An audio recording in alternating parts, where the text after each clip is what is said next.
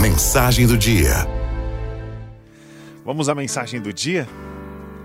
Conta-se que certa tarde estavam pai e filho no pátio de casa, sentados em um banco embaixo de uma árvore.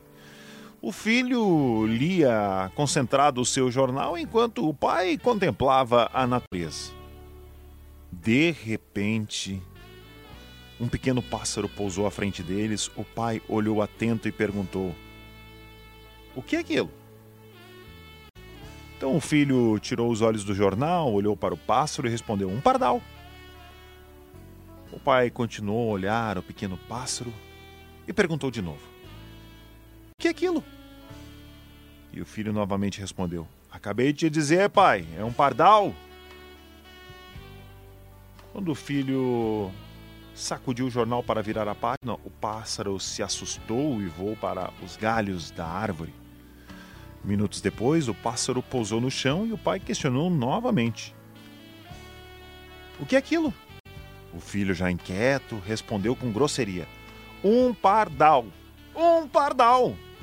Já lhe disse várias vezes, pai, é um pardal! O pai, continuando a olhar o pequeno pássaro, pergunta mais uma vez: O que é aquilo?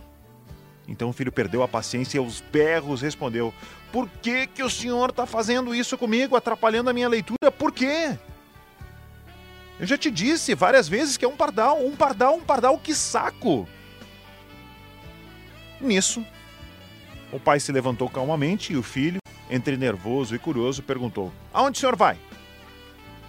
O pai entrou em casa. Logo depois, retornou com uma velha agenda em suas mãos, procurou uma de determinada página e entregou ao filho, que começou a ler. Nisso, o pai lhe ordenou: leia em voz alta.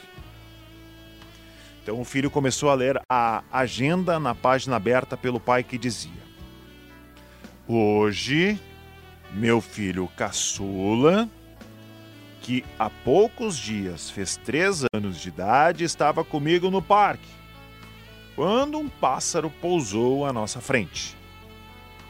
Meu filho me perguntou 21 vezes o que era aquilo. E eu lhe respondi 21 vezes com todo o carinho que era um pardal. E cada vez que ele me perguntava, eu respondia com toda a alegria do meu coração.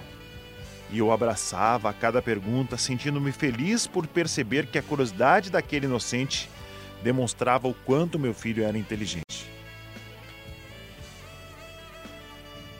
Foi nesse instante que a ficha caiu, o filho largou o jornal e abraçou seu velho pai chorando. Amigos e amigas da Arauto,